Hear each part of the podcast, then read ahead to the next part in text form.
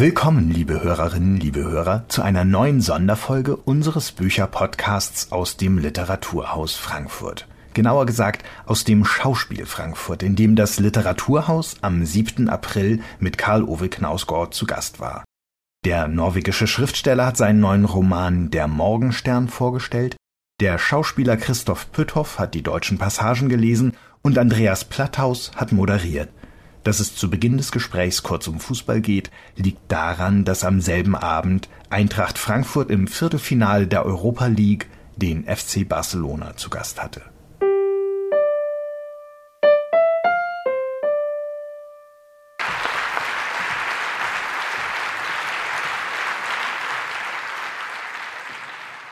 Vielen Dank für den sehr freundlichen Applaus. Vielen Dank für die wunderbare Einführung von Hauke Hückstedt.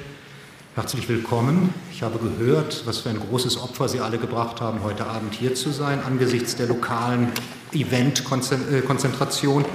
Aber ich glaube, Sie werden die richtige Entscheidung getroffen haben. Sie haben ja auch schon gehört, dass Sie heute Abend das Privileg haben werden, dieses Buch schon erwerben zu können, worauf die Normalsterblichen noch bis zum nächsten Montag warten müssen. Und wenn Sie dann wirklich diese vier Tage auch konzentriert durchlesen, kann ich Ihnen verheißen, dass Sie auch durchkommen. Das ist ein Buch, was knappe 900 Seiten hat, äh, das aber auf eine unglaubliche Art und Weise durch diesen Text trägt.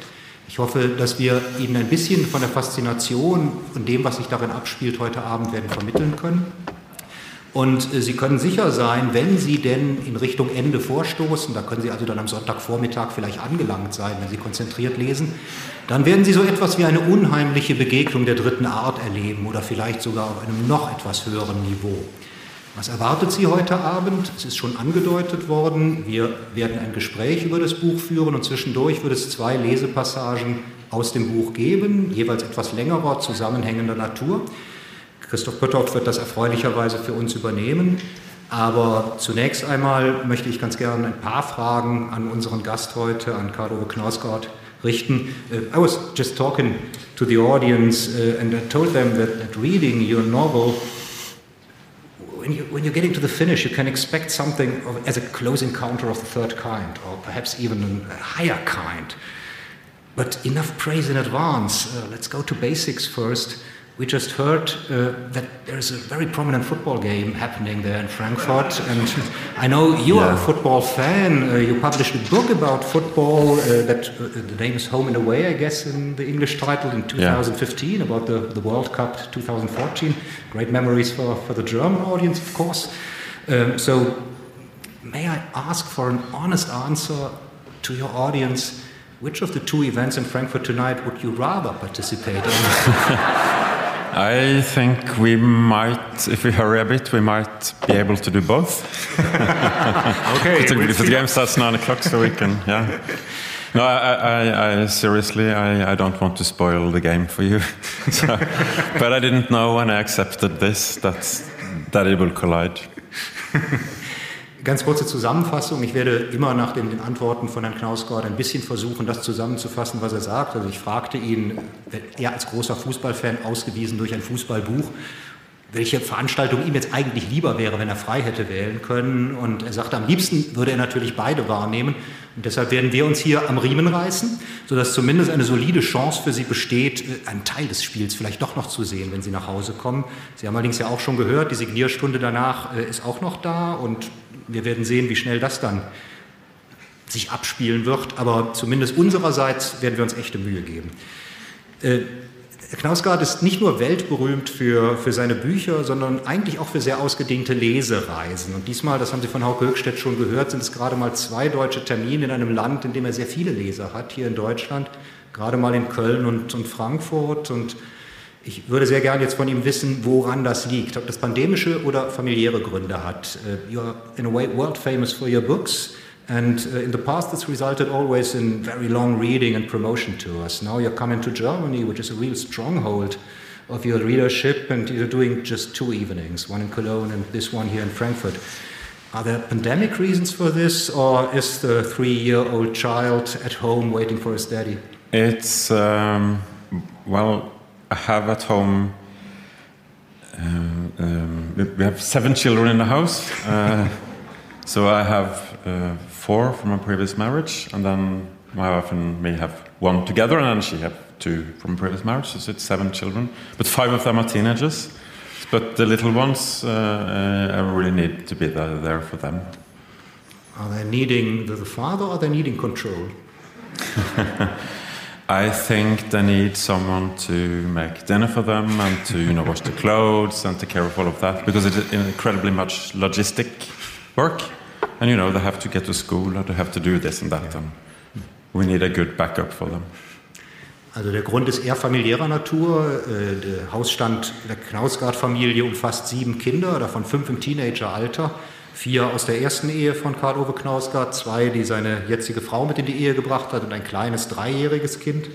Und es ist weniger eine Frage dessen, dass da die ordnende Hand des Vaters fehlen würde, wenn er nicht dort wäre, als dass es eben eine Menge logistischer Fragen zu klären gibt. Er bereitet beispielsweise das Essen zu, sorgt dafür, dass die rechtzeitig in die Schule kommen. Also es gibt dann doch gut, ganz gute Gründe dafür, dass es nur zwei Termine da sind. Der Morgenstern als, als Buch ist ihrer Frau gewidmet. Äh, war die glücklich, als sie von Ihnen erfahren hat, dass es darin einmal nicht autofiktional zugeht? The Morning Star is dedicated to, to your wife, and was she happy to learn that it's not an autofictional novel once again? Uh, uh, I don't know really. She is uh, she is a genuine reader, and she has read all my books, and, and I think I talk a lot about Right, we talk a lot about literature. We talk a lot about writers. We read books all the time, and it, we are kind of a book. That's the world we in, inhabit. So she's English, so she can't read what I'm writing at the moment. Oh, that's perfect. Perfect for you. yeah, and it might, might be tiring for her uh, listening to me talking about you know what I'm interested in. But I think it's a very good it's a very good thing to to have to be able to uh, to share that. Yeah. Uh, so uh, yeah, I yeah I don't know about the autofiction thing. I, I have no urge to do that again. I've done it once. Uh, it was very hard, uh, and I kind of found a way to do it. And in writing, it's very important not to repeat yourself. It's very important to find new ways in and to challenge yourself and to to do something that excites you, really. Uh, and that's why this book it's not about me, and it's not about one person, it's about nine different persons. Also Herr Knausgard sagt, es, es ist gar nicht so das Problem gewesen, dass es kein autofiktionales Buch ist, natürlich sowieso kein Problem, aber seine Frau ist eine mindestens so intensive Leserin wie er selbst und äh, sie lesen unglaublich viel zu Hause, sie kennt auch seine Bücher, alle natürlich. Äh, sie ist allerdings eine Dame, die, die Englisch spricht, die nicht Norwegisch liest, daher kann sie schlecht lesen, was er gerade aktuell schreibt, aber sie haben sich viel über das Buch unterhalten und dieser Austausch ist auch extrem wichtig gewesen. Und das autofiktionale Schreiben ist für Karl-Uwe Knausgard, wie er sagt, in gewisser Weise jetzt abgeschlossen. Das, der Reiz des Schreibens besteht darin, immer wieder etwas Neues zu machen. Und darum ist dieses Buch eben überhaupt nicht über ihn und es sind neun verschiedene Perspektiven, die darin vorgestellt werden. Aber dazu werden wir in der Tat noch zu sprechen, darauf werden wir noch zu sprechen kommen. Der Morgenstern ist der erste Roman seit dem Abschluss ihrer Hexalogie Min Kamp, die im norwegischen Original von 2009 bis 2011 erschienen ist. Und danach gab es zwar sehr viele Publikationen von ihnen, aber kein, keine mehr, die als Roman ausgewiesen ist. Was hat sie so lange zögern lassen, den nächsten Roman zu schreiben? The Morning Star is, is your first novel since the completion of the Hexology, My Struggle. And after that, there, there were many publications by you, but no more novels. So, what made you hesitate for so long to start writing novels again? Um, yeah, I I found it very hard to write novels. It's not hard when you're in it, then it's kind of easy, but it's hard to get to the place where you can write them. And you know, when you sit uh, there is an empty screen. There's nothing there. And you know, this I'm going to do the next two years. And you have to start, and it's not good. And, and you want it to be good, and it takes so long time before it can, you're in it. And that's so hard.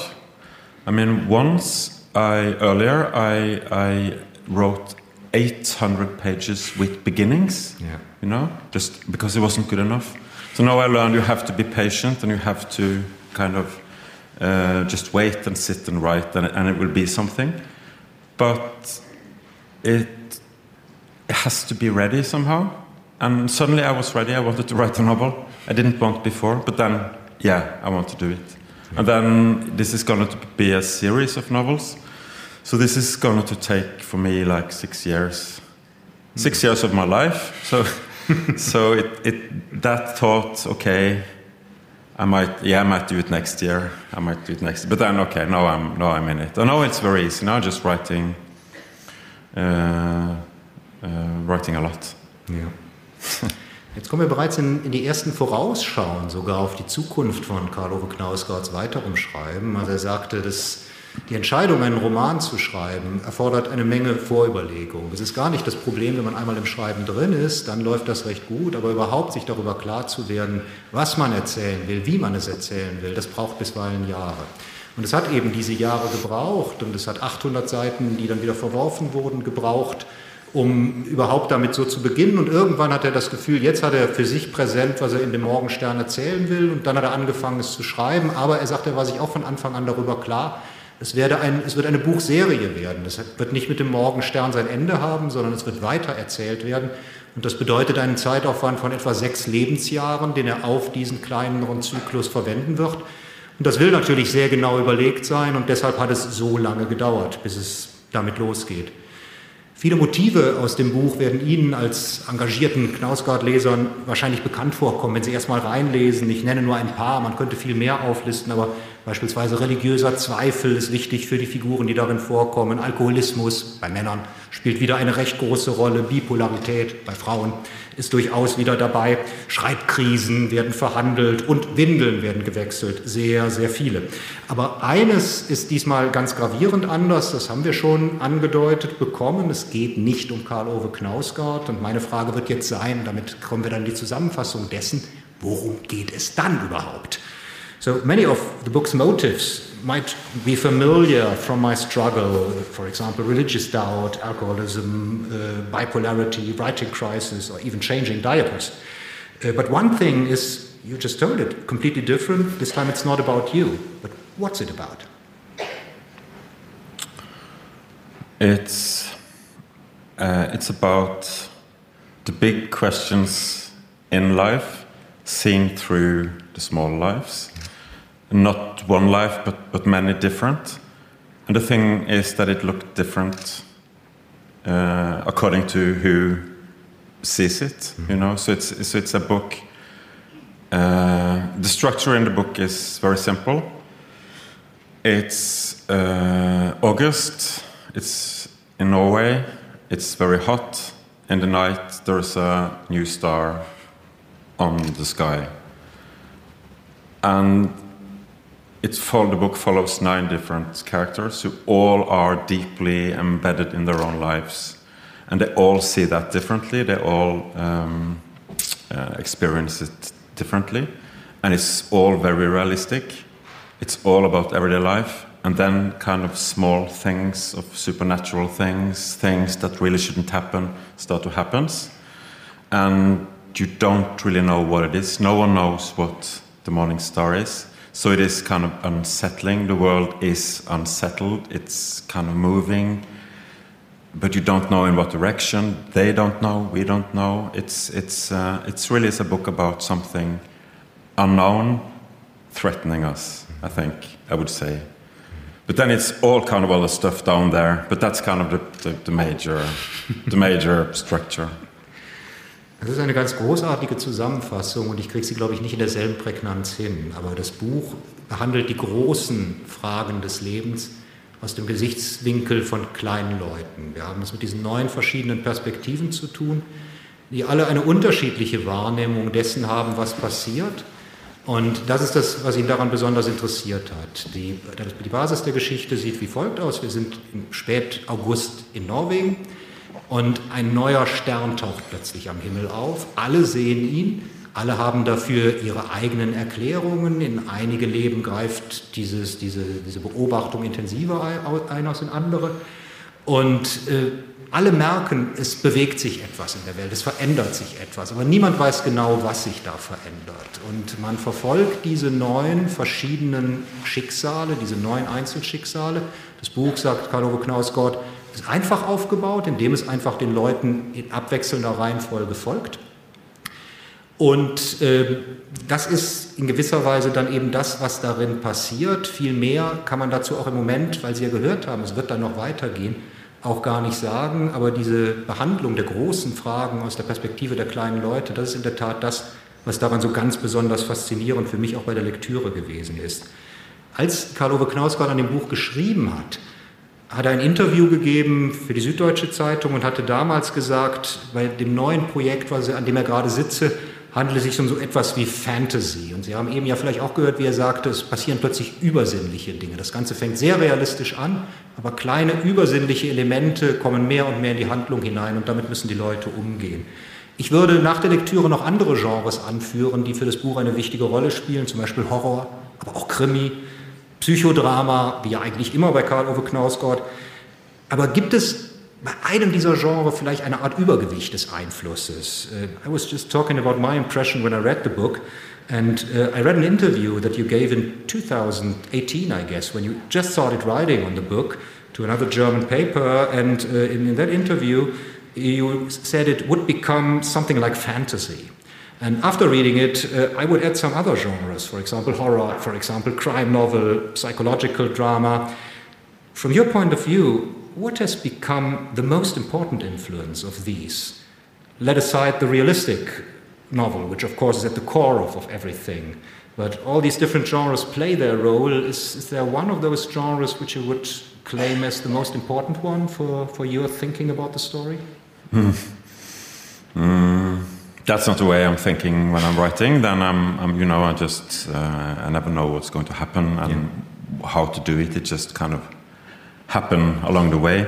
But before I started writing, I had Dracula by Bram Stoker in mind, so the gothic, the gothic novel. Mm-hmm. Somehow, uh, it was the, the, transgression, it was the blood, it was kind of the. Um, it is in one way realistic and in another way completely not, uh, and it is it is incredibly powerful and, and banal, but also powerful. It's all kind of things and and and it has all kind of way of telling it. So you got letters, you got diaries, you got reports, you got newspaper articles, all kind of stuff just in there. And there is one story going throughout the whole thing, uh, and that was that was kind of what I had in the back of my head. I love that book. I've read it since I was 15 regularly, uh, but I didn't think of that when I was writing. Yeah. But I kind of I wanted something gothic. I wanted something, uh, and, and, there would be more books, but I would want, you know, like someone going to the to the um, to the uh, cemetery, digging up, you know, uh, and it's dark and it's it's it's it's uh, the dead and all of that.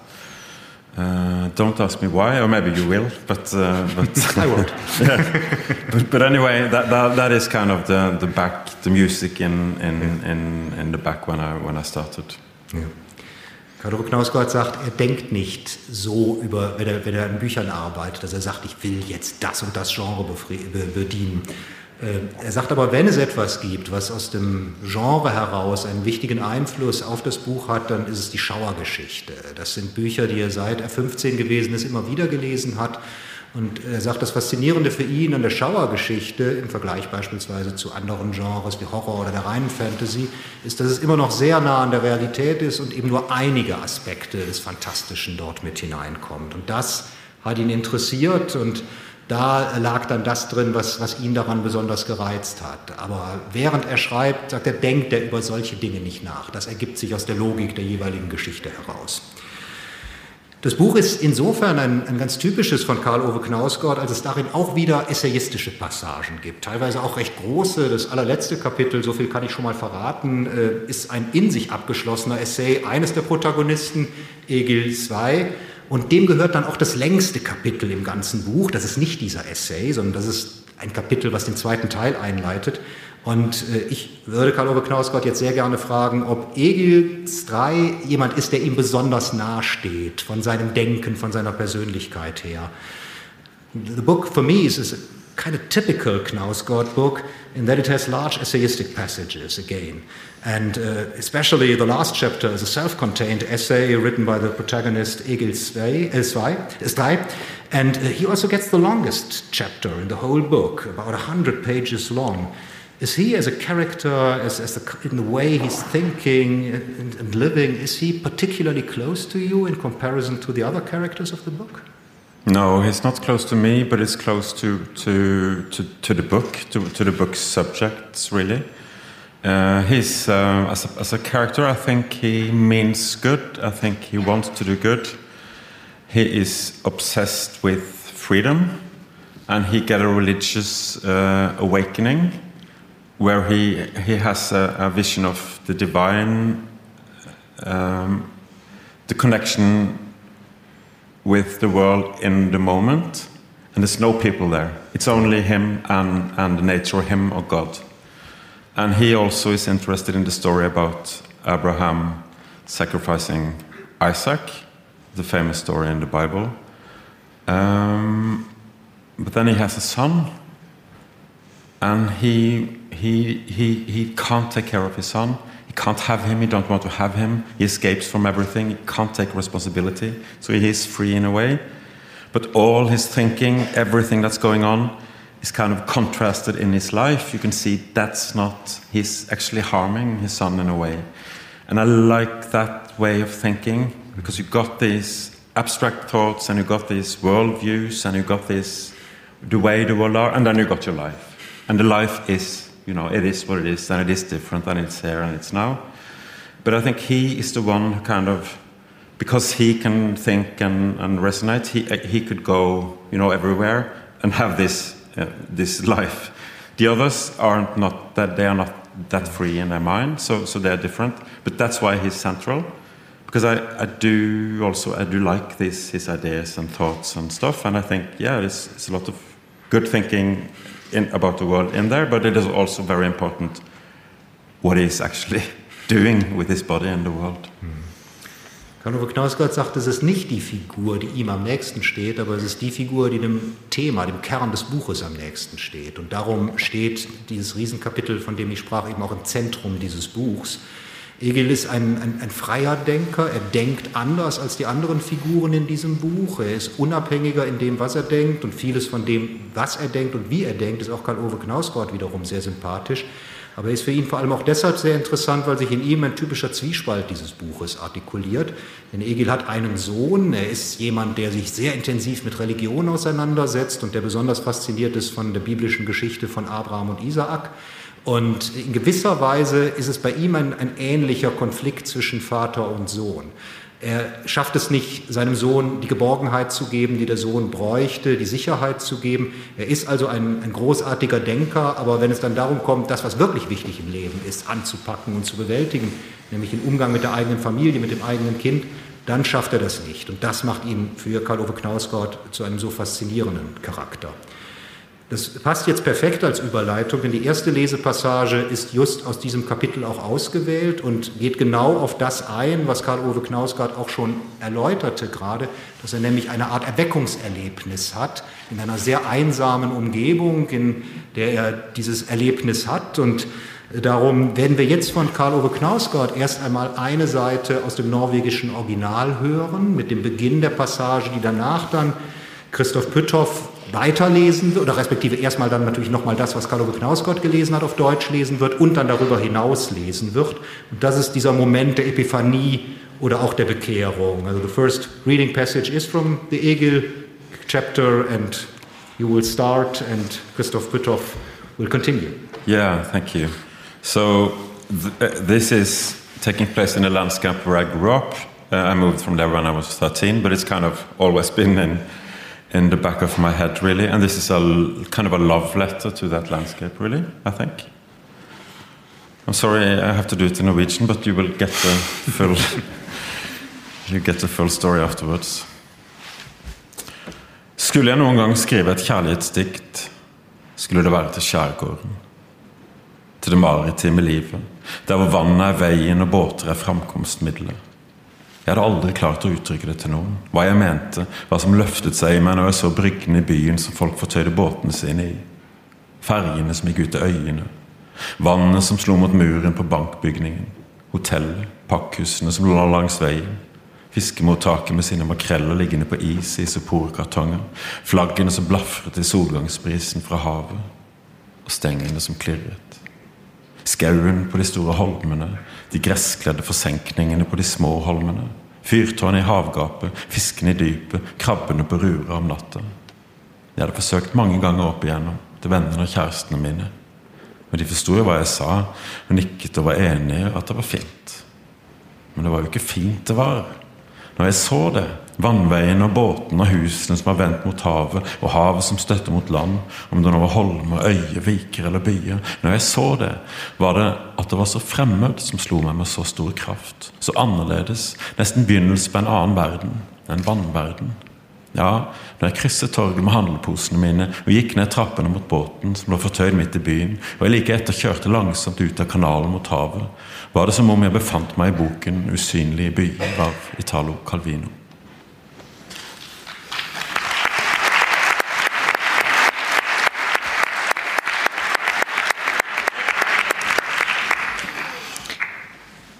Sollte ich jemals ein Liebesgedicht schreiben, würde es sich an die Scheren richten, an das maritime Leben, in dem das Wasser die Straße ist und Boote die Verkehrsmittel sind.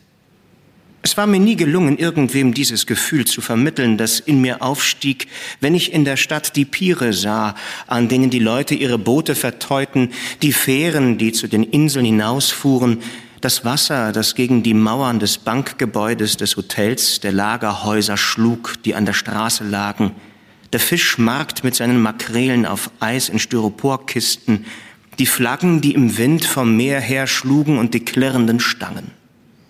Der Wald auf den großen Inseln, die grasbewachsenen Senken auf den kleinen Eilanden, der Leuchtturm am Rand des offenen Meers, die Fische in der Tiefe, die Krebse nachts auf den Seepocken. Ich hatte im Laufe der Zeit viele Male versucht zu erklären, es meinen Freunden zu, meinen Liebsten zu erklären, und sie verstanden natürlich, was ich sagte und nickten und stimmten mir zu, dass es hübsch war. Aber es war doch nicht hübsch. Wenn ich es sah, die Wasserstraßen und die Schiffe, und die Häuser, die sich dem Meer zuwandten und das Meer, das an Land stieß, ob es nun Felsen, Eilande, Inseln, Buchten oder Städte waren, wenn ich das sah, traf mich dieses Fremde mit ungeheurer Wucht. Es war so anders, fast schon der Beginn einer neuen Welt, einer Wasserwelt. Ja, wenn ich mit meinen Einkaufstüten den Platz überquerte und die Treppen zum Boot hinabstieg, das mitten in der Stadt verteut lag, und kurz darauf langsam aus dem Kanal aufs Meer zufuhr, kam es mir vor, als befände ich mich in die unsichtbaren Städte von Italo Calvino. Ich fuhr in den breiten Sund und gab Gas. Es war schon Viertel nach elf, jetzt zählten nur die Zeit und der Weg. Zwischen den grünen Bäumen, die auf den beiden Inseln wuchsen, drängten in einer Explosion aus Farbe und Details Felsen und Häuser hervor. Am Ende des Sunds lag die Stadt, eigentümlich vibrierend unter dem blauen Himmel, mit weißen Häusern entlang der Hügel und dem alten Funkmast, der auf dem Gipfel thronte. Jesus war ein Eigenbrötler gewesen.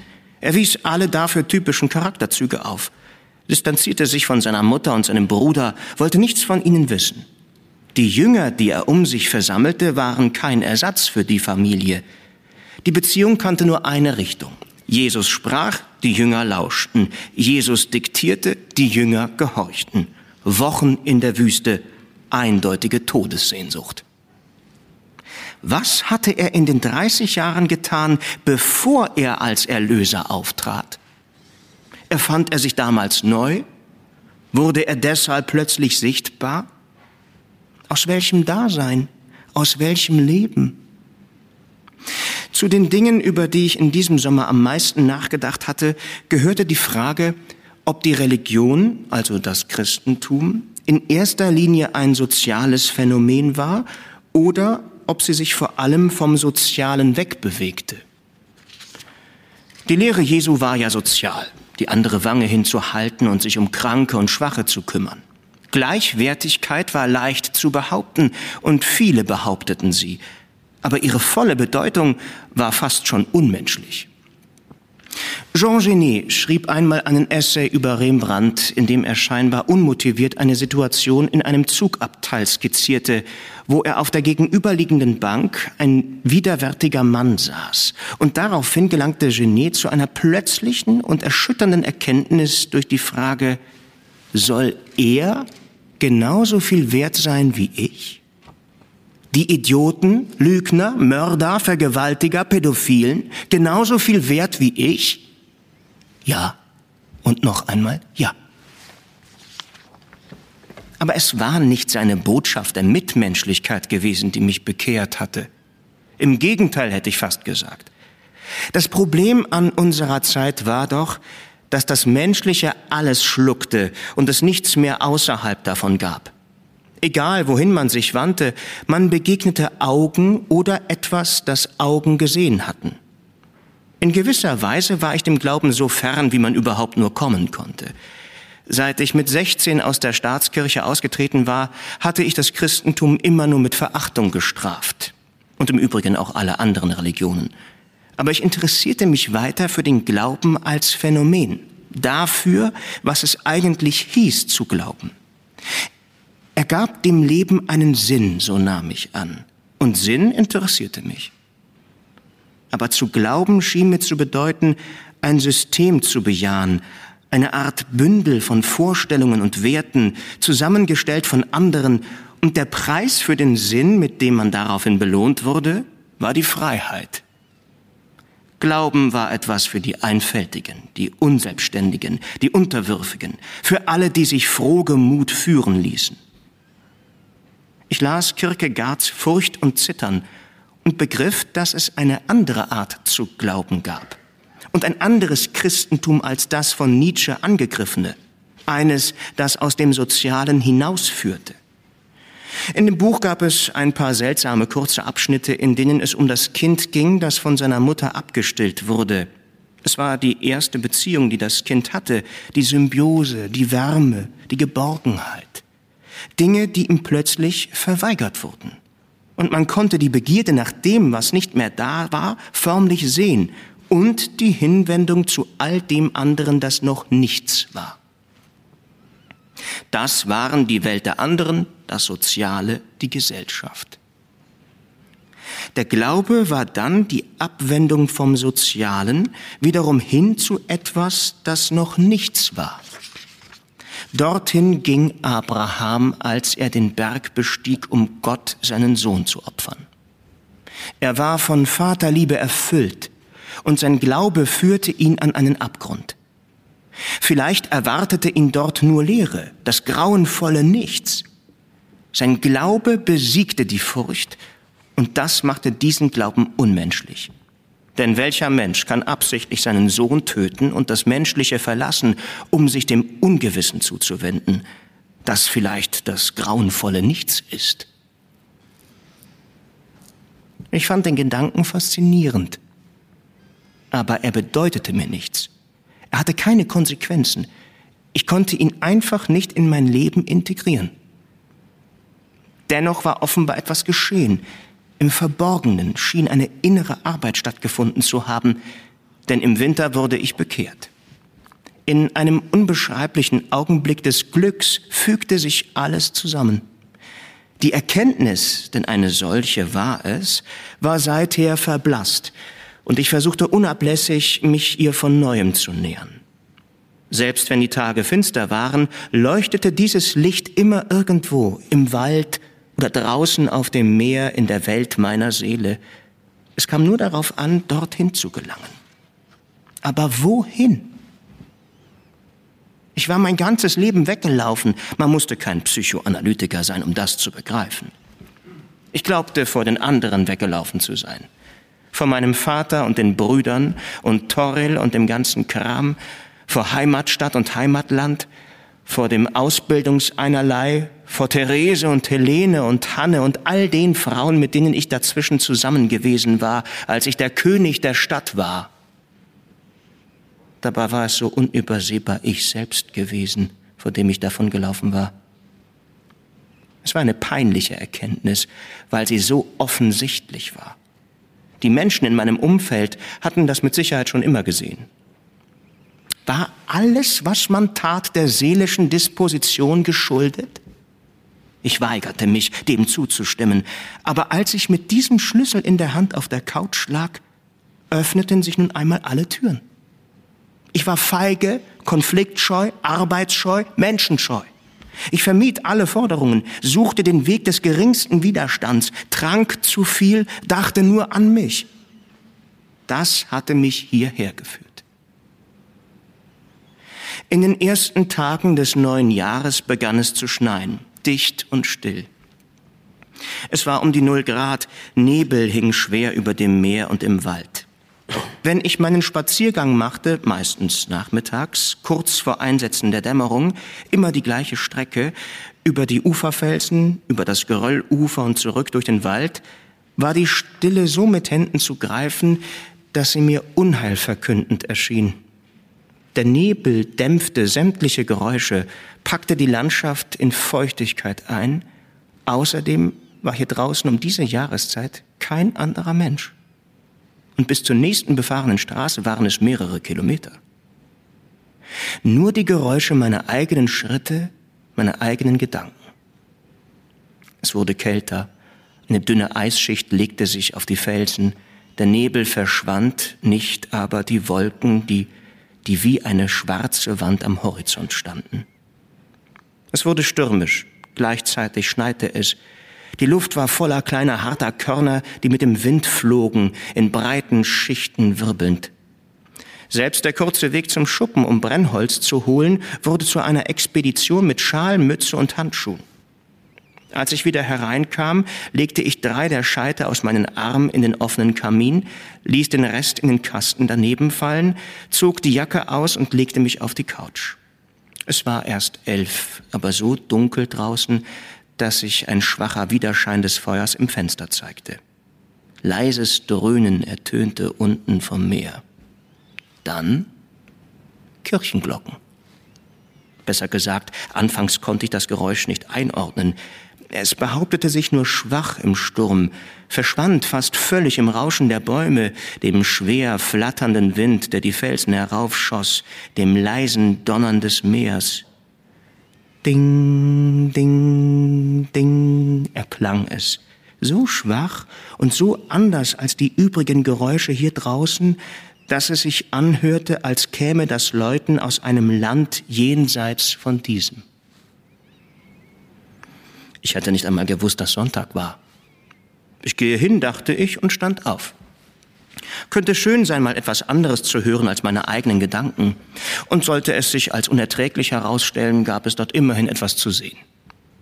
Ich zog einen dicken Pullover an, Anorak, Mütze und Handschuhe, schlang einen Schal um das Gesicht und trat hinaus. Es schneite nicht mehr, was man jedoch nicht angenommen hätte, denn die Luft war voller Schneekörner, die der Wind von der Erde aufwirbelte und nach Gutdünken umherwarf. Die Kirche lag auf einem Höhenzug über dem Meer und war von weit her zu sehen, wenn man sich mit dem Boot näherte. Dagegen fast vollständig verborgen, wenn man die Straße auf der anderen Seite nahm, wie es heute die meisten machten.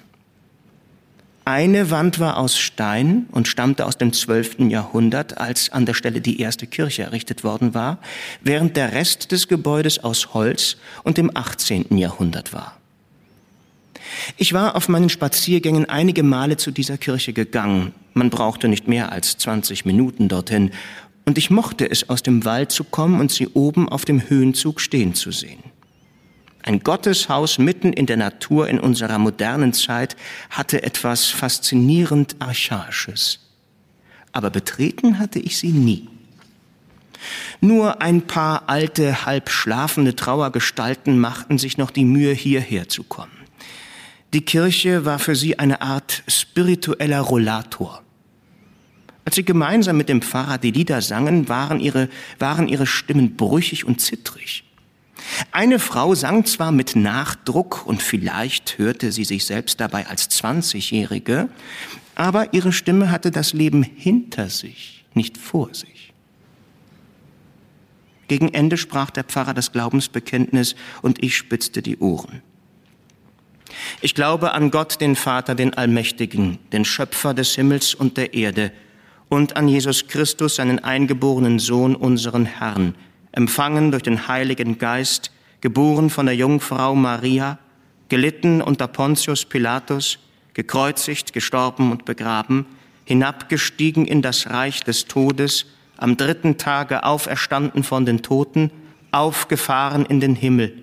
Er sitzt zur Rechten Gottes des allmächtigen Vaters, von dort wird er kommen, zu richten die Lebenden und die Toten. Ich glaube an den Heiligen Geist, die heilige christliche Kirche, Gemeinschaft der Heiligen, Vergebung der Sünden, Auferstehung der Toten und das ewige Leben. Amen. Das war auch ein Märchen. Geboren von einer Jungfrau, gleichwohl Sohn eines Königs. Und am dritten Tag, warum nicht am zweiten oder vierten?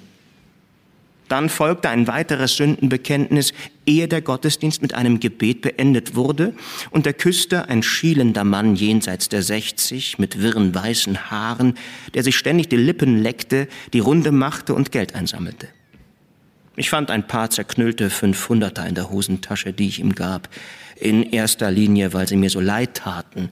Es lag nur eine Handvoll Münzen auf dem Boden des kleinen Strohkorbs, den er mir hinhielt. Draußen der Wind, das gewaltige Meer, der schwarze Himmel. Was glaubten sie, die glaubten? Das hatte ich nie wirklich verstanden. Weit unten türmten sich wie eine Art Ungeheuer große Wellen auf und warfen sich gegen das Land. Weiter draußen schäumte die See weiß, über ihr hing grau, schwarz und tief der Himmel. Als der Weg nach Norden schwenkte, verschwand die See aus meinem Blickfeld, aber ihre Geräusche verschwanden nicht. Sie blieben zwischen den Bäumen wie abgeschnitten von ihrem Ursprung. Ich wollte Sinn in meinem Leben haben. Aber ich konnte nicht an etwas glauben, an das ich nicht glaubte. Ich konnte mich nicht hinauswerfen und hoffen, dass mich da draußen irgendetwas auffangen würde, einfach weil ich nicht glaubte, dass da draußen etwas war. Ich blieb stehen und sah in den Wald hinein. Die schlanken Kiefern schwankten wie Schiffsmasten im Wind. Weiter hinten wuchs ein dichter Gürtel aus Fichten, ihre Äste wippten auf und ab und wiegten sich. Doch sie selbst standen fast regungslos. Es war eine andere Schwere und eine andere Dunkelheit in ihnen. Gott, gib mir ein Zeichen, sagte ich ins Leere. Habe ich das wirklich gesagt, dachte ich im nächsten Moment. Stand ich, ein erwachsener Mann, tatsächlich im Wald und bat um ein Zeichen von einem Gott? Verlegen und beschämt eilte ich weiter, das halbe Gesicht in dem breiten, dicken Schal verborgen und die Mütze bis zu den Augen heruntergezogen. Plötzlich sehnte ich mich nach der Couch, dem Bett, dem Schlaf, der Dunkelheit. Über mir bewegte sich etwas und ich sah hoch. Ein vollkommen schwarzer und recht großer Vogel flog im Sturm heran. Er taumelte vor und zurück und stand in einem Windstoß plötzlich einen Augenblick still, obwohl er mit den Flügeln schlug. Er landete auf einem Ast in dem Baum direkt über mir. Es war ein Rabe und er schaute schräg auf mich herab. Ich, ich wusste nicht, was ich glauben sollte. Er öffnete den Schnabel, hob den Kopf nach hinten und rief dreimal Kra, Kra, Kra. Dann schlug er mit den Flügeln und flog über die Baumwipfel und verschwand. Aufgewühlt ging ich weiter. Ich, ich hatte um ein Zeichen gebeten und ein Vogel war gekommen. Das war natürlich purer Zufall gewesen. Wenn es einen Gott gäbe, eine Allmacht, würde es ihn ganz sicher nicht interessieren, was ich machte oder sagte. Andererseits, ein Vogel war gekommen. Er hatte mich direkt angesehen. Und er hatte dreimal gerufen. Nicht zweimal, nicht viermal, nachdem ich an Jesu drei Tage im Totenreich gedacht hatte, an das Märchenhafte daran. Der Weg führte um eine kleine Anhöhe herum und danach erneut zum Meer hinab. dort lag gähnend eine alte Sandgrube. Kein Mensch zu sehen, auch kein Tier, schon gar kein Vogel.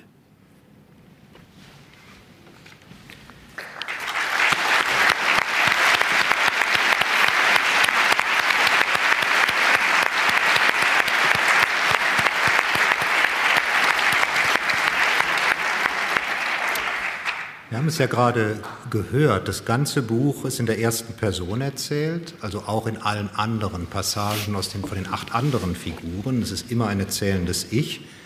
Und unter diesen neun insgesamt Personen, die Hauptrollen in diesem Buch spielen und erzählen, sind fünf Frauen. Das ist neu im Werk von Karl-Ove Knausgott. Und ich würde gern von ihm erfahren, wie es sich anfühlt, sich beim Schreiben in Frauen hineinzuversetzen. The whole book is told in the first person singular, but it has no single protagonist. There are nine of them, and five of them are women. That's the first time in, in your work that you are telling out of the perspective of women. How did it feel to empathize with women while writing? It was, um, it was a massive problem. because there was a woman was the first person I, I, I should write about. The, the, she's called Solveig. So she's around in her 40s and she has a mother. She's caring for a mother that's ill and lives home, and then she got a daughter. So it's three women in the house, and it's told by a woman. And my problem was that I, I simply, you know, what would a woman think? I don't know. So what should I write? I don't know. Uh, and then I saved, so I, I, I, I kind of wrote, yeah, well, well, she can look out the window and she could see a tree and she could drink coffee, and, and it was like that. It was no life in it. It was like mm. it was like uh, full of restrictions. And then I realized I can't do this. I can't. I have to just, you know, just to write and don't think and don't care and, and just pretend to to think like her and, and write and, and go wherever she wants to and, and, and and then I did that, and she came alive. I don't know if she's a woman or if she, if she is like me or a man or whatever, but but it's it's it's a person. She has life in my you know in my view, and I've always heard um, about my writing that uh, that I write like a woman. And then I asked them, you know, what, what do you mean? How? Now they say, well, there's so much emotions and, and it's so sensitive. And, and then the whole thing with gender is that it's it's defined. You know, it's it's man with this. Um, uh, what do you say? These characteristics, and as woman with these characteristics. The writing, that's not. That's the opposite than to fixate something. It's opposite to define something. It's kind of moving around and, and open things, and, and you know, it's it, that what it is, and and that's why in the end I didn't really bother about thinking about it. It's not like I, I, I think, oh, this is a typical woman or, or whatever. It's, it's, that kind of disappears in, in writing. Uh, so, yeah, and I don't know if it works or not. But I couldn't care less, to be honest. Believe me, it works. Nein, also Karl Knausgott sagt, das war in der Tat am Anfang ein Problem. Äh, er ist keine Frau, er weiß nicht, wie Frauen denken, er weiß auch nicht, wie Frauen schreiben. Also hat er mal angefangen und hat sich als erstes eine Figur aus dem Buch vorgenommen, eine Krankenschwester namens Solveig in ihren 40ern mit ihrer Mutter zu Hause und ihrer Tochter, also auch noch ein Drei-Frauen-Haushalt. Und er hat angefangen zu schreiben und geschildert, wie sie aus dem Fenster schaut und was sie sieht und so. Er hatte das Gefühl, nein, da steckt überhaupt kein Leben drin, das funktioniert überhaupt nicht.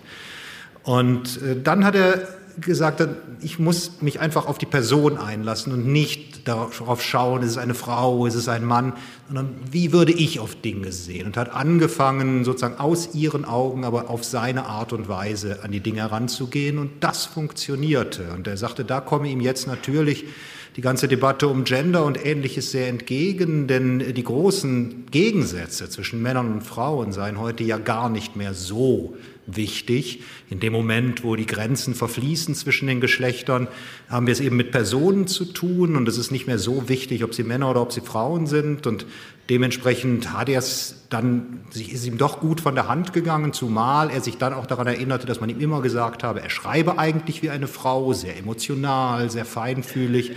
Aber im Nachhinein muss er auch sagen, es interessiere ihn eigentlich überhaupt nicht, ob man das für glaubwürdig halte oder so. Was ihn interessiert, ist, ob es im Kontext dieses Buches funktioniert. Und da würde ich mal aus meiner Leseerfahrung sagen, es funktioniert ganz exzellent. Wobei mir aufgefallen ist, äh, das ist so eine Marotte von mir, ich führe gerne Buch, während ich ein Buch lese. Und äh, obwohl die Mehrzahl der Erzähler, ich sagte es schon, fünf von neun im Buch Frauen sind, beträgt ihr Anteil am Erzählten mengenmäßig, wie ich ausgezählt habe, nur 40 Prozent. Äh, Jetzt würde mich natürlich interessieren, warum bekommen die Männer dann doch viel mehr Platz eingeräumt? Uh, even though the, the majority of your narrators are women, their share of the narrative, as I counted out, is only 40% of the book. Uh, so why are men given so much more space? Well, that's just the nature of man, isn't it? no, it, it's it, to uh, to be.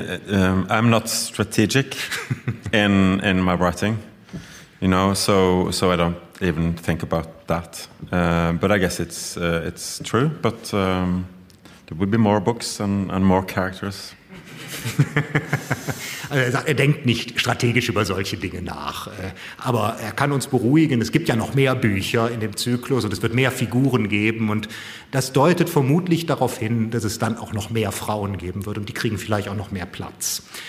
Wir haben eben schon von, von ihm gehört, äh, beispielsweise, dass das Nietzsche für ihn eine, eine wichtige Rolle spielt. Und für mich war es immer faszinierend, im Werk von Karl Ove Knausgott dieses große Interesse an deutschsprachigen Autoren festzustellen. Nietzsche, wie gesagt, Hölderlin spielt eine sehr gewichtige Rolle in dem Essay von, von Egils III. Heidegger, Hans Jonas und Wittgenstein kommen in Morgenstern vor und im sechsten Band von Min Kamp gab es die große Interpretation von Paul Celans Gedicht Engführung und eine Persönlichkeitsanalyse von Adolf Hitler. Äh, diese Faszination fürs Deutsche ist für mich ein, ein, ein wirklich elementarer Teil des Schreibens von Karl Ove Knausgott. Your interest in German language authors is unmistakable. You mentioned Nietzsche and Hölderlin plays a weighty role in the, the essay by, by Egil Stray. Stray. Uh, Hans Jonas and Wittgenstein and, and, Heidegger are mentioned in the Morning Star and in the sixth volume of My Struggle. You offered this very powerful interpretation of Paul Celan's poem Engführung, and not to mention the personality analysis of Adolf Hitler. Uh, where does this fascination with German culture and German disaster come from?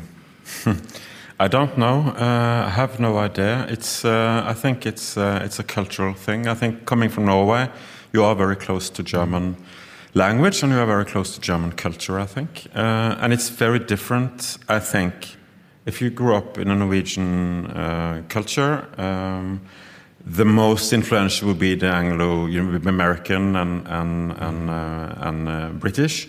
And then you have an opposite kind of writing almost. At least I experienced that when I was in my 20s. That was European and, and, and also very much German.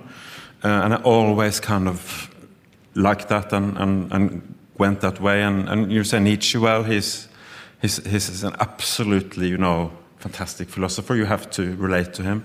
Hölderlin, his poetry is like it's divine, I think, you know, and it's and you can go on, and it's it's not because they're German, it's because they are, you know, it's it's it's just just very good. I've never actually thought that it is much German, but it's more in Morning Star because it's. Uh, it's there is one uh, part of it we haven't mentioned, and that is this uh, black metal band that I found dead in, in the forest. Uh, it's a murder mystery. Um, that's because when I st was studying in, in Bergen, in Norway, in the 90s, there were black metal bands starting to emerge. They had lyrics about the devil, about devil worshipping, uh, about destruction, about they were very, very destructive. They actually the bass player killed a guitar player. One other band member just killed a man in the park randomly because he wanted to know how he was to kill. They burned churches. It was so extreme, you know. And some of the background of this book was the thought that I want to write about that because it's it's it, it is so radical, so extreme, and so incredibly difficult to understand. Uh, and then I thought, what if they do have kind of a black mass? What if they do kind of uh, worship the devil? And what if the devil comes? You know, what will happen then? What if the devil comes to Norway in, in the 90s? What will happen then? And that's a German tradition because that's Goethe's Faust, that's um, Thomas Mann's uh, Dr. Faustus, and also, uh, you know, Bulgakov, Master and Margarita. And it is kind of embedded in our culture, really. So it doesn't fully emerge here, but it's kind of the way I was thinking before. So it's, it's about evil and, and uh, everyday life and, and the opposite, which is opposite of evil should be hope, maybe. Karl Knausgard sagte, er weiß eigentlich gar nicht so richtig, woher die Faszination fürs Deutsche kommt. Aber da die, die kulturelle Nachbarschaft so eng ist zwischen Norwegen und Deutschland, habe es eben immer diese intensive Beziehung gegeben. Und in dem Moment, als er in, in, in Bergen Literatur studiert hat, äh, gab es zwei Traditionen, eine stark angelsächsisch orientiert und eine mehr kontinentaleuropäisch und da besonders deutsch. Und äh, Autoren wie Nietzsche, ein, ein, großartiger Philosoph, oder Hölderlin, ein geradezu göttlicher Dichter, das, die sehe er gar nicht so als Deutsche, sondern das, das sei für ihn einfach ganz fantastisches Schreiben, was da stattfindet. Und im Morgenstern spielt das alles eine noch wichtigere Rolle als in seinen früheren Büchern. Was auch damit zu tun hat, und damit sind wir wieder ein bisschen auf der inhaltlichen Ebene, ist, dass es eine sehr unheimliche Komponente in diesem Buch gibt, nämlich eine, eine Gruppe von Satanisten, die dort eine Rolle spielen. Das geht zurück auf Erfahrungen, die er selber in den 90er Jahren in Bergen gemacht hat wo es Death Metal-Gruppen gab, die Satansverehrung betrieben haben und auch Menschen umgebracht haben, einfach nur mal um zu schauen, wie sich das anfühlt, jemanden umzubringen. Ganz üble Dinge, die passiert sind. Und er hatte sich gefragt, als er in dem Buch schrieb, naja, jetzt lasse ich diese Figuren eben auch auftreten und die sollen im Wald eine schwarze Messe feiern und den, den Teufel heraufbeschwören. Und was passiert denn dann, wenn der Teufel wirklich mal kommt? Was ist denn dann los, wenn der Teufel plötzlich nach Norwegen kommt? Das ist etwas, was in diesem Buch unter anderem passiert. Und da sagt er, sind wir natürlich wieder bei einer ganz typisch deutschen Tradition. Äh, Goethes Faust ist natürlich das bekannteste Beispiel dafür, aber es gibt natürlich viele weitere Beispiele für diese dunkle Form der Romantik und des Heraufbeschwörens, des ganz Üblen, was da kommt. Er sprach dann, dann auch äh, Bulgakov mit dem Meister und Margarita an, also eine große Tradition einfach all dieser Geschichten, die da kommen. Und das ist das, was, was im Morgenstern eben eine ganz wichtige Rolle spielt alle die, die Protagonisten in diesem Buch werden tatsächlich dann auch nicht nur mit dem Teufel, sondern vor allem mit dem Tod konfrontiert. Uh, all the protagonists of the Morning Star are confronted not just with the devil, but with death. Are you afraid of death? Uh, no, I'm not. I don't want to die. I hope it's a long time to die, but I'm not, I'm not afraid of it. That's, I think it's an honest answer because I, I've been thinking a bit about that. And This book uh, has a um, it has a motto, an opening. Uh, it's from the Bible, and it's the first you read when you read a book. And it says, "In those days, man will search death, but not find it. They should long after dying, but death will run away from them." And that's from the Apocalypse of, of John, and it's it's uh, it's like a punishment. So no death, we can't die, eternal life is a punishment. It's a terrible, terrible thought. That's that's the beginning of the book. It's it's uh, it's uh, um, yeah, that's in the direction it's it's going, and, and and fear of death, wanting to live longer, wanting to prolong life, do it you know through science more and more. It's it's it's something that happens in our culture and it's it's I feel it's um, it's so weird, but I can understand it, of course. But still, it's so such a weird thing, and it's I've read a lot about it, and, and, and scientists, you know, saying maybe in a few years' time, maybe you know, because they're in kind of molecular level. This is a biological machine. You can just change a bit. You can cut in the DNA, and you can do this, and then maybe, maybe we can live 300 years more or even more, you know, because it is like it's possible because uh, the body is is um, is uh, physical, mm. small components, and so I'm much more afraid of living forever than I'm of, of dying. Karl Uwe Knausgard sagt, vor dem, vor dem Tod hat er keine Angst. Er hat Angst vor dem Sterben. Aber das, der Tod gehört einfach mit dazu. Und Darum ist das Motto dieses Buches ein Zitat aus der Apokalypse des Johannes und das lautet in der deutschen Übersetzung, und in jenen Tagen werden die Menschen den Tod suchen und nicht finden. Sie werden begehren zu sterben und der Tod wird vor ihnen fliehen. Und Karl-Ove Knausgard sagt, das ist eigentlich die schlimmste Drohung, die man aussprechen kann, dass man nicht mehr stirbt. Und die Wissenschaft sei zurzeit dabei, Lebensverlängerung in großem Maßstab anzugehen. Und es sei bereits die Rede davon, dass man vielleicht ein menschliches Leben zunächst mal auf 300 Jahre aus, äh, ausweiten könnte, weil ja im Endeffekt es ein, ein rein körperliches Problem darstellt. Aber er sagt, für ihn ist die Vorstellung, ewig zu leben, wesentlich erschreckender als die zu, tot zu sein. Und auch das ist in der Tat ein ganz zentrales Thema in der Morgenstern. Darum dreht sich dieser abschließende Essay, den wir jetzt schon mehrfach angesprochen haben. Und eine Passage, die mir bei der Lektüre besonders den Atem hat stocken lassen, das soll jetzt die zweite des Abends sein, die Christoph Potpüthoff vorlesen wird. Und das erzählende Ich, was wir hier hören, das ist die eben schon erwähnte Krankenschwester Solveig, die sozusagen am Beginn dessen stand, als als Karl-Ove Knausgard anfing, sich in die Frauen hineinzudenken als Erzählerin. The passage that took my breath away while reading was the one told by the nurse about an operation she participated in, and that will be the second reading of the evening, done by Mr. Püthoff. Um mich herum wurden die Höfe fast unmerklich von Einfamilienhäusern ersetzt, die immer dichter standen, bis sie die Stadt bildeten, die schließlich leuchtend unter mir lag. Als ich durch die Ebene fuhr, nachdem ich den Fluss überquert hatte, sah ich einen Hubschrauber in niedriger Höhe heranfliegen.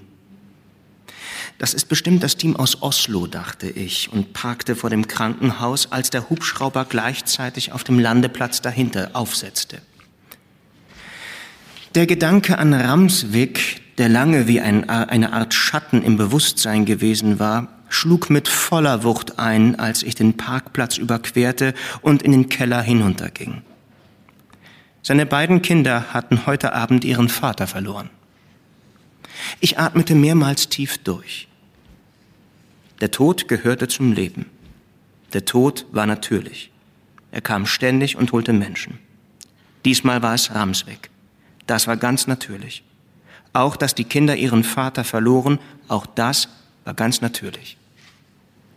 Mit diesen Gedanken im Kopf, die ich immer dachte, wenn ich in der Nähe des Todes war, zog ich mich möglichst schnell um und nahm den Aufzug zu den Operationssälen hinauf.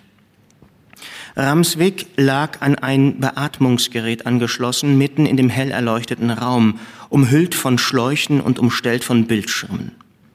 Fünf Ärzte waren im Raum. Henriksen von unserem Krankenhaus stand neben dem OP-Tisch und unterhielt sich mit dem Leiter des Herzteams, wie ich vermutete.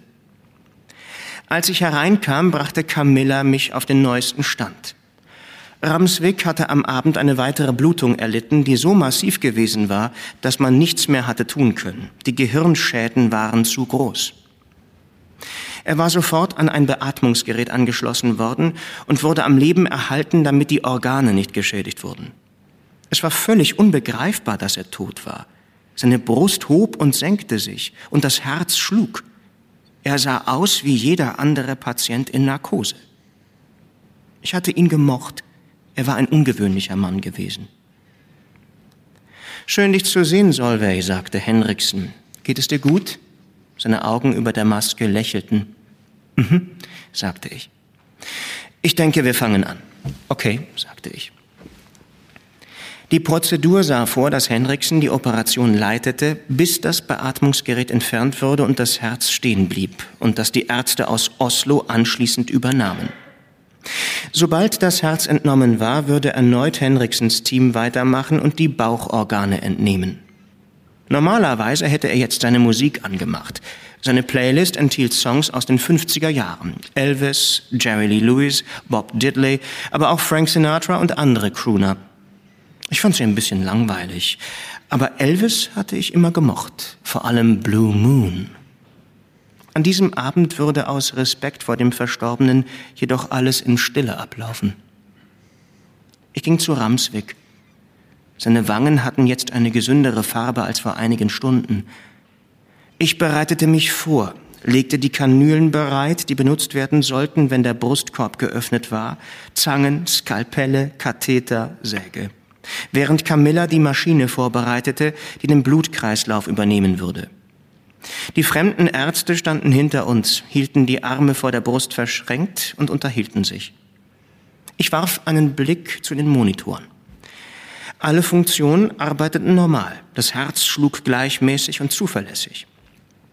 Henriksen beugte sich über Ramswick, sah zu Hüvek auf, der die Versorgung mit Medikamenten stoppte. Henriksen griff nach Ramswicks Zeigefinger und drückte fest auf den Nagel.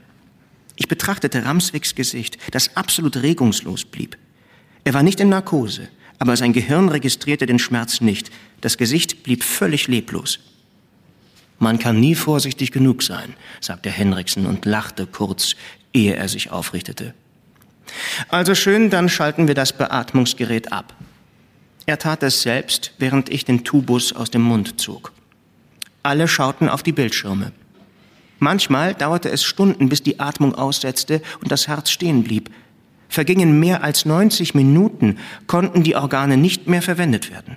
Das kam allerdings nur ganz selten vor. Auch jetzt nicht. Der Blutdruck fiel konstant, gleichzeitig wurden die Atemzüge immer schwächer. Nach etwa einer Minute hörten sie ganz auf. Die Herzkurve auf dem Monitor wurde allmählich flacher, bis das Herz aufhörte zu schlagen und auf dem Bildschirm nur noch ein Strich zu sehen war. Ein Alarmsignal ertönte. Auf dem Ultraschallbild war das Herz vollkommen regungslos. Fünf Minuten, sagte Henriksen. Ab jetzt. Er verließ den Raum. Einer der Assistenzärzte folgte ihm. Ich betrachtete den leblosen Körper, der nur Sekunden zuvor lebendig gewesen war. Plötzlich stieg das tief gestimmte Klimpern der Gitarre, die Blue Moon einleitete, in mir auf. Als würde der Song in meinem Inneren gespielt, so dass er dort wirklich erklang und nicht bloß eine Erinnerung war. Ich sah die anderen im Raum an und eine Welle von Gefühlen durchlief mich. Blue moon, you saw me standing alone without a dream in my heart, without a love of my own. Blue moon. Ich blinzelte, um die Tränen loszuwerden, achtete darauf, keinen Blicken zu begegnen, während ich mit der Transplantationsschwester anfing, den letzten Teil der Operation vorzubereiten, den umfassendsten. Der Brustkorb sollte geöffnet werden und die verschiedenen Organe würden entnommen werden. Es war eine minutiöse und zeitraubende Arbeit, bei der man keine Fehler machen durfte. Alles musste schnell und präzise ablaufen. Blue moon, you knew just what I was there for. You heard me sing a prayer for someone I really could care for. Blue moon. Sie haben das schon einmal gemacht, fragte einer der Pfleger, der Anfang 30 zu sein schien. Er sah nicht gesund aus, hatte Tränensäcke unter den Augen, aber in dem grellen Licht galt das wahrscheinlich für uns alle. Bis vor einem Jahr habe ich in Oslo in der Universitätsklinik gearbeitet, sagte ich. Als OP-Schwester? Ja. Und dann sind Sie hier oben gelandet? Ich komme von hier, sagte ich. Ich wollte nach Hause. Haben Sie ihn gekannt? fragte er und nickte zu Ramsweg. Er war einer meiner Patienten. Er schüttelte mitfühlend den Kopf. Hinter uns kehrte Henriksen zurück. Die fünf Minuten sind vorbei, sagte er. Keine Lebenszeichen? Nein. Dann legen wir los, sagte er. Bitte.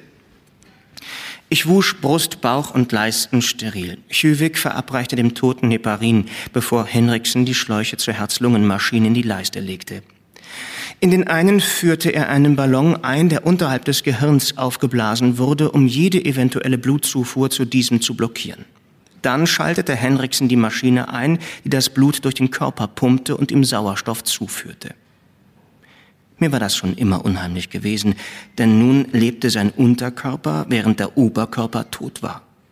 Kopf, Hals und Brust über dem Herzen wurden kalt und mit der Zeit blau, während der restliche Körper warm und gesund war. Um mich herum herrschte fieberhafte Aktivität. Ich zog die Platte mit Skalpellen, Scheren und Klammern zu mir, ordnete sie ein letztes Mal, bevor der Arzt begann. Ramswicks massiger Körper lag regungslos auf dem Tisch. Sein Gesicht war ganz weiß, blutleer, mit einem schwachen Hauch von Blau. Bis auf Brust und Bauch wurde der gesamte Körper abgedeckt. Ich reichte dem Arzt das Skalpell und er machte einen langen Schnitt vom Hals bis zum Schambein. Frisches, rotes Blut sickerte heraus. Als das getan war, bekam ich das Skalpell zurück und nachdem ich es in den Becher gestellt hatte, reichte ich ihm die Säge. Als er sie anließ, sah ich zu Ramswicks Kopf. Die Augen standen offen. Der Patient ist wach, rief ich. Reden Sie keinen Unsinn, sagte der Transplantationsarzt und schaltete die Säge aus. Das ist unmöglich. Aber auch er sah, dass die Augen offen standen. Das habe ich wirklich noch nie gesehen, sagte er.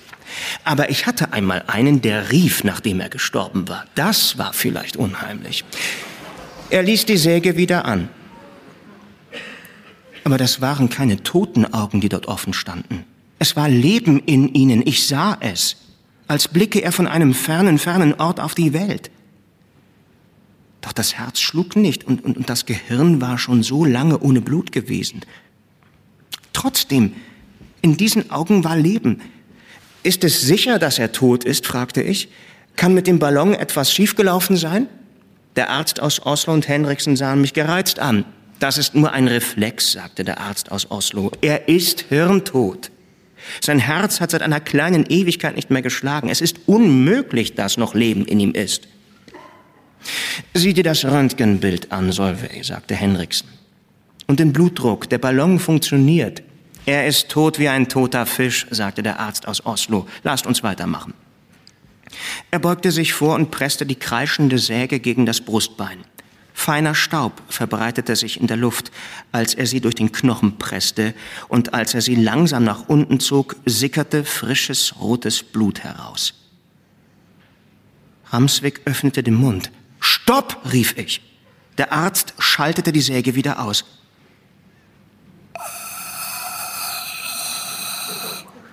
kam es leise, fast unhörbar aus dem Körper auf dem Tisch.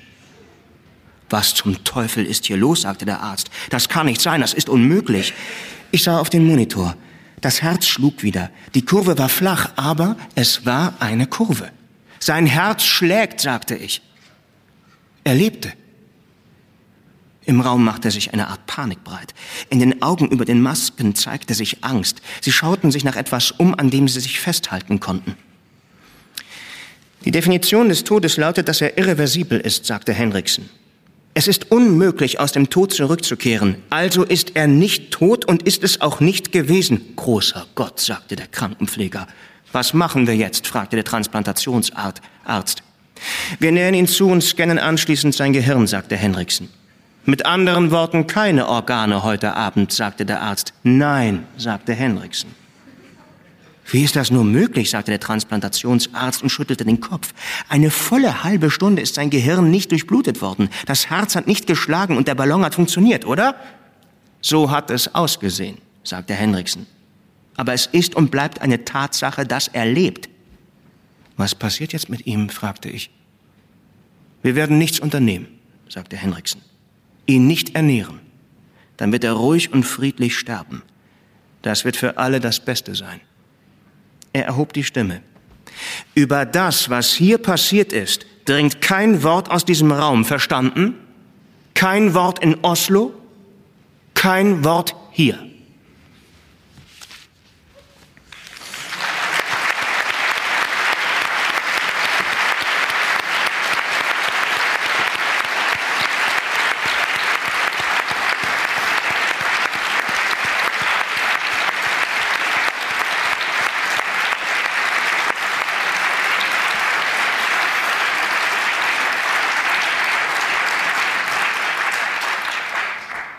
Solche sowohl beklemmenden als auch unheimlichen Passagen finden sich einige in diesem Buch. Es ist nicht ganz für, sagen wir, sensible Gemüter. Ich möchte zum Abschluss unseres Gesprächs noch ein bisschen auf die Zukunft zu sprechen kommen, denn das jüngste Buch von Karl-Ove Knausgott, ist in Norwegen erschienen und darauf werden wir wahrscheinlich in Deutschland, ich würde mal beim Umfang und bei der normalen Dauer des Übersetzens kalkulieren, bis Ende nächsten Jahres wahrscheinlich warten. Und dieser Roman mit dem Titel Wölfe des Urwalds Ewigkeit, der setzt in gewisser Weise den Morgenstern fort. Auch das theologisch-psychologische Ringen mit dem Tod und dem ewigen Leben spielt da eine große Rolle. Aber die Handlung dieses nächsten Romans spielt früher, nämlich einmal im Norwegen des Jahres 1986, dem Jahr von Tschernobyl, und 2017 in Russland, 100 Jahre nach der Oktoberrevolution. Und alles, was mit Russland zu tun hat, steht derzeit natürlich unter besonderer Beobachtung. Und deshalb werde ich Karl-Uwe Knausgard fragen, ob der Krieg in der Ukraine seinen Blick aufs eigene Buch etwas verändert hat. Your most recent book will probably not be published in German until next year, as I calculated. And this novel is called Wolves of the Dense Forest, uh, Forest, of Eternity, and it takes up the bad omen of the morning star, and it's including the theological and psychological struggle with death and eternal life, but it's set earlier. It's set in Norway in 1986 and in Russia in 2017, 100 years after the revolution. And everything concerning Russia is under special scrutiny at this very moment. Has the war in Ukraine changed the way you look at your most recent book? I spent then like a year or seven months working about Russia, reading about Russia, uh, writing about Russia, doing research. Um, so there is, uh, there is, um, and it has Chernobyl as a, as a as opening. Like I remember it in 1986, how scary it was that something happening so far away could, in, you know, inflict us here. Uh, and then I wanted the novel to go to Russia, uh, and it does. And it's a woman who's a biologist who's the main character. And the the thing is, I of course had no idea what would happen or but I read a lot about Putin, and I remember reading his essay about Ukraine, and it was like every sign was there. But the, the book is, of course, not about that. But the thing is, uh, uh, at the end of, and it goes out to contemporary time, and then the Morning Star rises, and it becomes violent, and the Morning Star rises, and, and then this book is out in Sweden now, and the Swedish journalist asks, "Is the Morning Star? Is that the war? Is that you know, is that what it is? Uh, no, no, but it is everything we fear, and and and yeah, it's um, it has. Ch- you can't read the book without thinking about what happened. It's impossible. But when I wrote it, it hadn't happened. Uh, so yeah, and it's uh, it's kind of tormenting me as it is tormenting everyone else in this room. What's what's happening? I do actually love Russian culture, you know, and I've been there and people are very warm and open, and uh, you know, it's it's the, at least the people I met, and, and then you have the state who is who is uh, acting the way it is, uh, and it's yeah, it's you know, it's um, yeah, it's horrendous, and there's really nothing more to say. Hmm. Also für seinen neuen Roman, der eben bisher nur auf Norwegisch erschienen ist, äh, sagt Karl-Ove Knausgard, hat er sieben Monate bis ein Jahr unglaublich viel über Russland gelesen, um sich für diesen Roman vorzubereiten. Für ihn war klar, äh, Tschernobyl müsste eine Rolle spielen, denn er erinnert sich genau daran, wie 1986 dieses eigentlich ja weit entfernt gelegene Ereignis dann plötzlich ins eigene Leben eingebrochen hat. Das Gefühl der Bedrohung, der Unheimlichkeit, was eben auch im Morgenstern so zentral ist, ist da natürlich absolut konsequent weiter fortentwickelt. Und dann wechselt das Buch tatsächlich nach Russland in der zweiten Hälfte und eine Biologin spielt die Hauptrolle und in, der Morgenstern ist in der Tat wieder da und zwar in dem Moment, wo es besonders gewalttätig wird. Und er sagt, das sei natürlich wirklich, er hätte auch natürlich gelesen über alles, was, was mit Russland auch in der Gegenwart zu tun hat. Also er hätte auch Prognosen gelesen, dass es bitter werden könnte im Verhältnis zur Ukraine, aber man kann sich es natürlich nicht vorstellen. Und er liebt die russische Kultur. Er ist dort gewesen, ist sehr freundlich empfangen worden und deshalb leidet er entsetzlich darunter, was wir jetzt alle mitbekommen und jeder von uns. Aber er sagt, darüber kann er jetzt wirklich nicht sprechen. Und äh, die Tatsache, dass er die russische Kultur sehr liebt, das ist, wenn man es nicht schon über die Dostoevsky und viele andere Anspielungen in seinem Werk gemerkt hat, sehr deutlich im Titel dieses neuen Romans. Ich habe ihn eben auf, auf Deutsch gesagt, die Wölfe des Urwalds Ewigkeit. Das klingt ein bisschen umständlich, aber das ist die deutsche gängige Übersetzung des, der, des Satzes, der eben den Titel inspiriert hat, von Marina Zvetajewa, einer Dichterin äh, aus ihrem Essay Der Dichter und die Zeit. Und äh, die letzte Frage, die ich stellen möchte, ist, was es damit auf sich hat, was es bedeutet, ein, ein Zitat von Marina Zvetajewa als, als Titel eines Buches zu nehmen. The title of the novel is a quotation from Marina Zvetajewa's essay, The Poet and the Time. And uh, you told about your love for, for Russian literature, but why did you choose this very title? Um, Tsvetaeva, uh, she's a brilliant poet, but she's an incredibly good essay writer because she's so full of life and so powerful and so, you know, uh, present in the text. And this is an essay about poetry and time, and it's a lot about Rilke, uh, another German, another German. Uh, and then I was reading this, and then all of a sudden there was a quote um, um, uh, saying you could feed the wolf as much as you want. Uh, very roughly translated, you could feed a wolf, but it will always look towards the forest.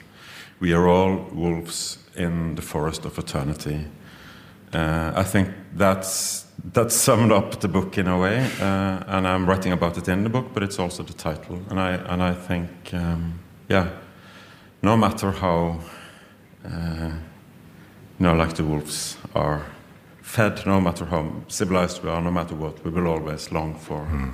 for that which could be, you know, it could be divinity, divinity, it could be eternal life, it could be something, you know, something more, and that's longing is kind of in all my books really, mm. uh, and I think the people in this book shouldn't long for anything. They should kind of confront life and live in the real world, but it is kind of all, all everything is going in that direction. Mm. Gernot Knausgard sagt, Marina Zvetajewa ist nicht nur eine fantastische Dichterin, sondern auch eine ganz großartige Essayistin. Und gerade dieser Essay, der Dichter und die Zeit, die sie geschrieben hat über Rilke, schon wieder ein Deutscher, hat ihn besonders fasziniert. Und irgendwann ist er auf den Gedanken gestoßen, der darin entfaltet wird und wo das Zitat herkommt, dass Marina Zvetajewa schreibt, dass egal äh, wie wie gut man mit einem Wolf umgeht, wie viel man ihn füttert oder sowas, man würde ihn nie davon abbringen können, sich zurück in den Wald zu sehnen. Und sie kommt dann zu dem Bild, dass wir alle eigentlich Wölfe des Urwaldes Ewigkeit sind, also immer wieder zurückstreben in die Wildnis, in den Naturzustand. Und er sagt, das hat ihn sehr, sehr fasziniert und er glaubt auch, dass daran viel ist. Und das ist genau das, was eigentlich alles zusammenfasst, was er in diesem Zyklus entwickeln will.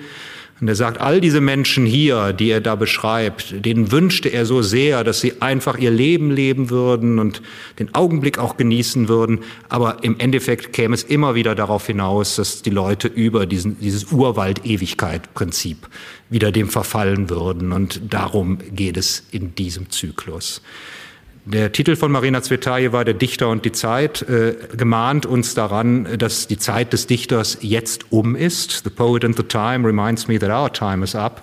Thank you so much for the conversation. Thank you very much, Christoph Pütthoff, for the reading. Thank you so much for listening.